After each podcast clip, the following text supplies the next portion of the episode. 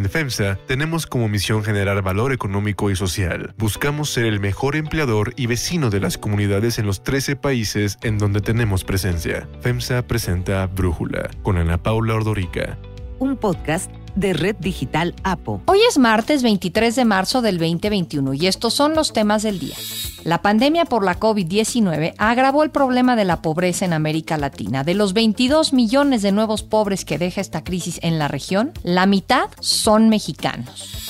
De cara a las elecciones del 6 de junio, la violencia política está imparable en México y ya son 75 asesinatos entre precandidatos, candidatos, exalcaldes, regidores, funcionarios partidistas o de gobierno. Hoy, el presidente de Rusia, Vladimir Putin, recibirá su vacuna contra la COVID-19, aunque no aclaró cuál vacuna es la que se va a aplicar. Pero antes vamos con el tema de profundidad.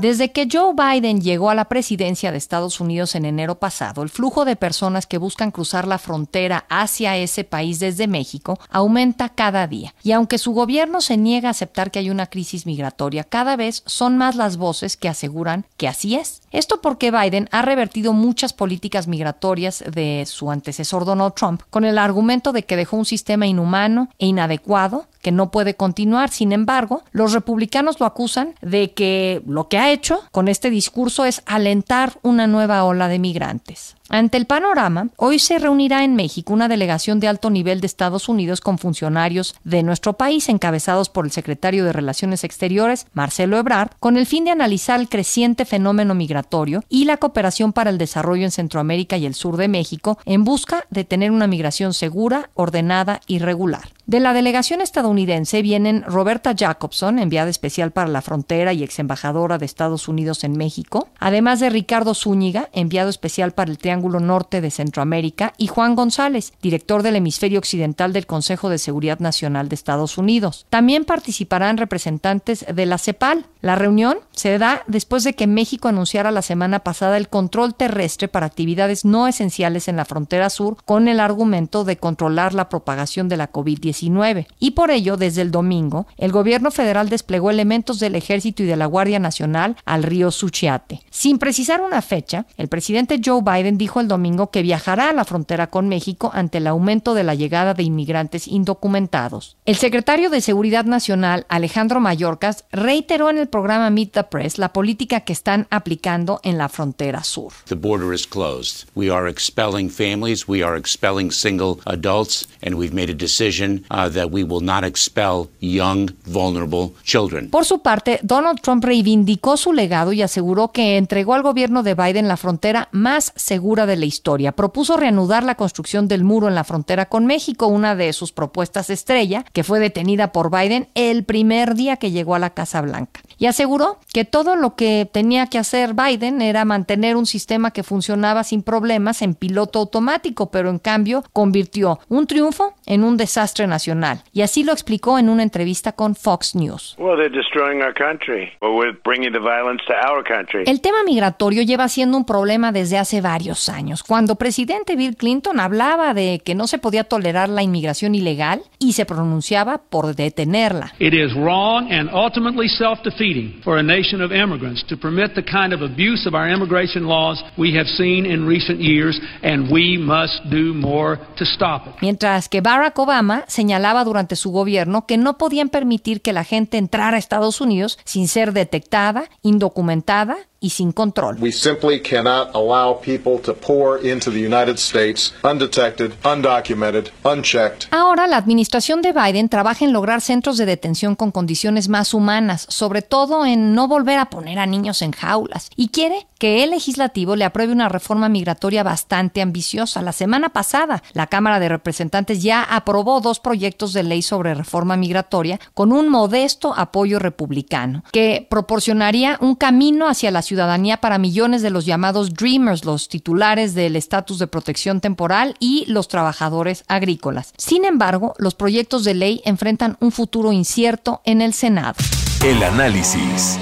Para profundizar más en el tema, agradezco al doctor Rafael Fernández de Castro, director del Centro de Estudios México-Estados Unidos de la Universidad de California en San Diego, platicar con nosotros. Rafa, tú has estudiado este tema pues como pocas personas. De alguna manera te quería preguntar, parece que las políticas migratorias de Estados Unidos están pensadas para otro tipo de migración, cuando solo iban hombres por un tiempo a Estados Unidos y luego regresaban a México con dinero que pudieron haberse ganado mientras estuvieron esos meses en Estados Unidos. Pero pues ahora están llegando familias enteras y adolescentes y niños no acompañados. No sé qué opines de las políticas migratorias que tiene Estados Unidos. Tienes toda la razón. Digamos, el flujo por un siglo realmente, o, desde, digamos, que existe frontera entre México y Estados Unidos, el flujo ha sido un flujo generalmente de varones jóvenes. Y efectivamente en los últimos 10, 15 años hay un flujo distinto, hay un flujo de familias,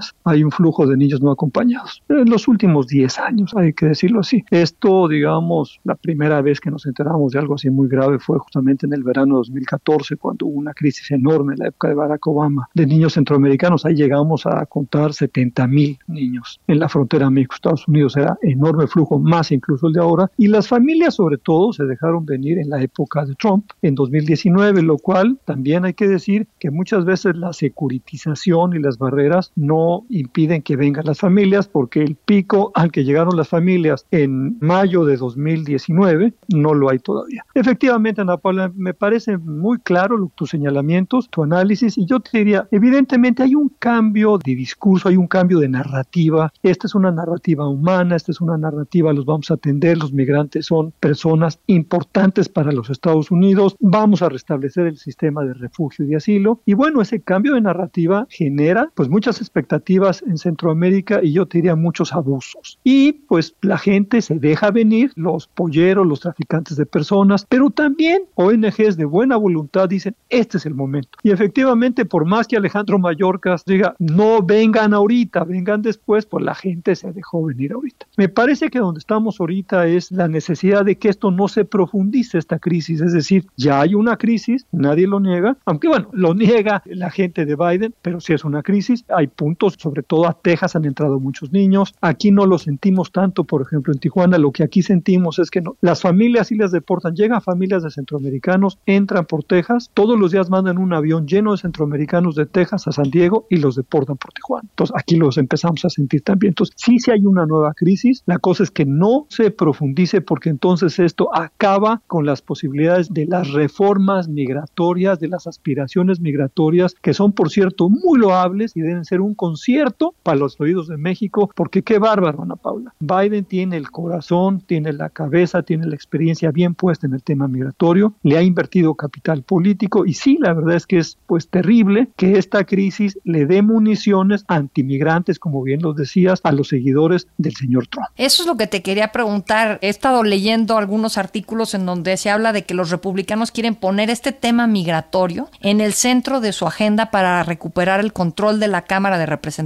en el 2022. ¿Crees que les pueda funcionar? Así, es, Ana Paula. Este es un tema tan pesado porque lo que están diciendo los republicanos es nuestra frontera está fuera de control. Ya abrieron la frontera los demócratas. Y eso resuena mucho. Hay que decirlo. O sea, si en algo fue campeón Trump, fue en el tema de la frontera, en el tema del muro. Le encantó a sus seguidores. Entonces, pues sí, efectivamente, no solamente Biden tiene en juego justamente el que fracasen sus aspiraciones migratorias, como los DACAS o como los trabajadores agrícolas y temporales, que son los dos proyectos de ley que bien decías tú, aprobó la semana pasada la Cámara Baja y que se van a estrellar en el Senado, ya lo sabemos, pero digamos, el tema es que también aquí está unificando a, a los republicanos de mala fe y como quieras, pero lo está unificando. Entonces, por eso es la importancia que no se profundice la crisis. Por eso es la importancia que si ya llegaron, por decir algo, 30, 40 mil, pues que no lleguen a 100 mil. Ese es el tema, que no se profundice. Y yo lo que quiero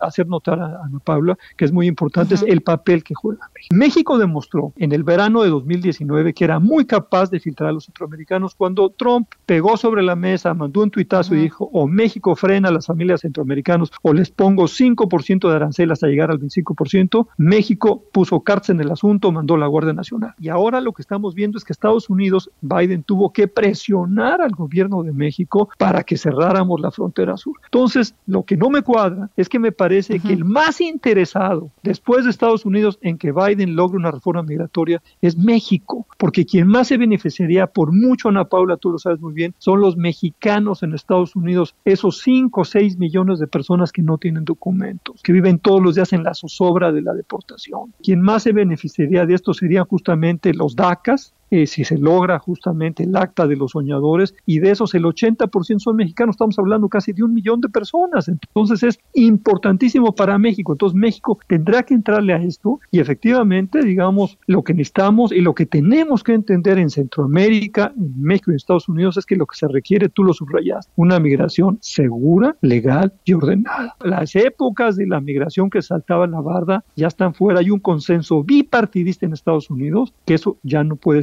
así y México está muy interesado en esto. Entonces sí me parece de la mayor importancia que México colabore con Estados Unidos y busquen maneras justamente humanas, eso sí hay que decirlo, y lo ha dicho con todas sus palabras Mallorcas, es decir, a los niños sí los están aceptando, fíjate que, o sea, y no han dejado entrar a los periodistas porque ellos saben que no tienen, como tú bien lo decías, es todo un complejo migratorio que estuvo por más de un siglo hecho a la medida de jóvenes varones y ahora que vienen niños y familias esto se pone muy difícil, sobre todo cuando le quieres poner humanismo, como, como lo quiere hacer Biden, como lo quiere hacer Mallorca, porque en el mejor interés de Centroamérica y de México está que Biden logre sus propósitos migratorios y sobre todo que no lo vayan a desbancar en la Cámara Baja justamente por un tema que es justamente el tratar de lograr unas reformas migratorias humanas que realmente cambiarían la narrativa del migrante y que quieren rescatar esta alma de Estados Unidos que es un alma pro-migrante, no antimigrante y racista como la que quiso imponer Trump y sus seguidores. Oye, Rafa, ahora el tema es los centroamericanos, que son los que también están viniendo en oleadas. Ya se sabe que ya hay más migrantes eh, que quieren llegar a Estados Unidos desde Centroamérica que desde México. Y en ese sentido, el papel de México es muy complicado y el mismo de Estados Unidos porque tienen pues una mala relación con el presidente del Salvador, Biden. Tienes presidente el de Honduras siendo investigado en Estados Unidos por nexos con el narcotráfico, por corrupción. Entonces, eso dificulta mucho la capacidad de lidiar las causas de la migración de Centroamérica, ¿no? Efectivamente, pero ahí lo que habría que ver, Ana Paula, es el país que está expulsando mayormente es Honduras. Están llegando muy pocos salvadoreños y son pocos también los guatemaltecos que vienen. El país que es un polvorín, el país que tiene la crisis política es Honduras y ese es el país que hay que contener. Esos son en este momento, digamos, yo te diría fácil el 80%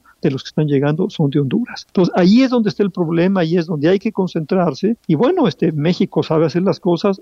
No me gusta esta receta de endurecer la frontera sur mexicana, pero no hay de otra, Ana Paula. Rafa Fernández de Castro, muchísimas gracias por platicar con nosotros. Si te gusta escuchar Brújula, te invitamos a que te suscribas en tu aplicación favorita o que descargues la aplicación Apo Digital. Es totalmente gratis y si te suscribes será más fácil para ti escucharnos. Además, nos puedes dejar un comentario o calificar el podcast para que sigamos creciendo y mejorando para ti. Hay otras noticias para tomar en cuenta. 1 más pobres. Por el bien de todos, primero los pobres. La pandemia por la COVID-19 está provocando un panorama desolador en América Latina que se agrava en el caso de México, pues de los 22 millones de nuevos pobres que ha dejado hasta el momento esta crisis en la región, la mitad son mexicanos. Sin embargo, en agosto del 2019 el presidente López Obrador aseguraba que tenía la receta para erradicar la pobreza en el país. Es sencilla la fórmula. Consiste básicamente en acabar con la corrupción y con los lujos en el gobierno. En su más reciente estudio, El Panorama Social de América Latina 2020, la Comisión Económica para América Latina, la CEPAL, revela que la recuperación económica es lenta e inercial, aumenta desigualdad y no reduce pobreza. Para Brújula, Rogelio Gómez Hermosillo, coordinador de Acción Ciudadana frente a la pobreza, destaca los malos resultados de México. Esto es muy grave porque también muestra que nuestro país no tomó medidas suficientes para proteger a los hogares durante la pandemia porque tuvo una de las más bajas inversiones presupuestales, 0.42% de nuestro Producto Interno Bruto que contrasta con lo que invirtieron Brasil, Bolivia y hasta Honduras y El Salvador. También muestra que el gasto social de México es bajo y que nuestro mercado laboral es muy genera mucha precariedad laboral. Hay mucha gente que puede trabajar y ser pobre. El estudio señala que la crisis sanitaria provocó más desigualdad e incremento de las cargas de trabajo de las mujeres, además de que advierte que el retroceso social y económico de la región afectará gravemente el desarrollo de niños y adolescentes ante el cierre de las escuelas y la persistente brecha digital. Para Brújula, la doctora Claudia Maldonado Trujillo, investigadora académica de Coneval, así analiza el documento publicado por la CEPAL. En mi opinión,